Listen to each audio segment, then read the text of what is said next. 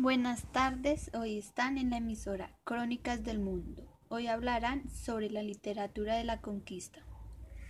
Eh, buenas tardes, nos acompaña el día de hoy Daniela Delgado del grado 802 del Colegio Cedí San Pablo, quien nos hablará y nos contará de qué trata la literatura de la conquista. Bueno, pues trata de los acontecimientos que trascendieron en la historia del continente tras la llegada de los españoles a América. Daniela, ¿y cómo se registraron estos testimonios? A través de las crónicas y cartas que expresaban los conquistadores, donde realizaban fuertes críticas del lugar donde se encontraban. ¿Qué, ¿Y qué influencia tienen las novelas de caballería en esta época? Hacían furor en Europa, se relataban de manera imaginaria y fabulosa su naturaleza como lugares llenos de maravillas los animales y hombres monstruosos y ciudades que cambian mágicamente de lugar. Eh, ¿Cuál fue el primer antecedente de la literatura americana, escrita en español?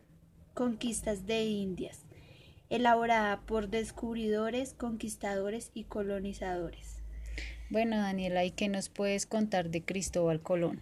Cristóbal Colón fue el primer europeo en observar y escribir la realidad del nuevo continente este fue el primer cronista, quien tampoco se escapó al encanto y la belleza de la naturaleza. Hacia las cartas de los reyes católicos y a sus amigos describió su visión de América como un paraíso terrenal.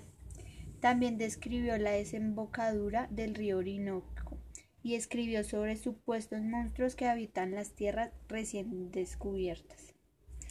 Y sobre la literatura de la conquista, ¿Qué nos puedes decir de crónicas y mitología? Se puede comparar la mitología y la poesía de los griegos, y es acompañada de crónicas de todo tipo de maravillas y monstruos. Los españoles crearon crónicas como El País Dorado, Paraíso Terrenal, y héroes como Álvar Núñez, Cabeza de Vaca, y monstruos como los hombres con pie cabra, rabo, ojo, un ojo en la frente o gigantes de 5 metros de altura. Eh, Daniela, ¿y qué nos puedes hablar de Crónicas de Conquista?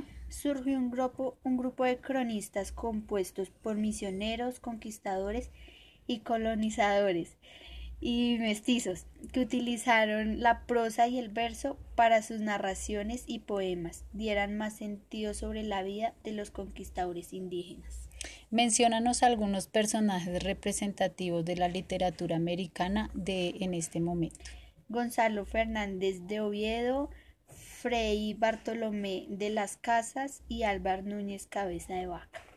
¿Y sobre crónicas mestizas qué nos dices? Hubieron conquistas que le dieron otra dimensión a la verdad de la conquista, como a las manifestaciones literarias, como el Inca Garcilaso, que es el primer escritor nacido en América, consciente de su sangre mestiza, que inauguró nuestra literatura como hija y heredera de toda tradición cultural occidental y precolombina. Eh, yo soy Daniela Delgado del grado 86. Eh, este audio para el profesor Víctor Hugo Flores. Gracias.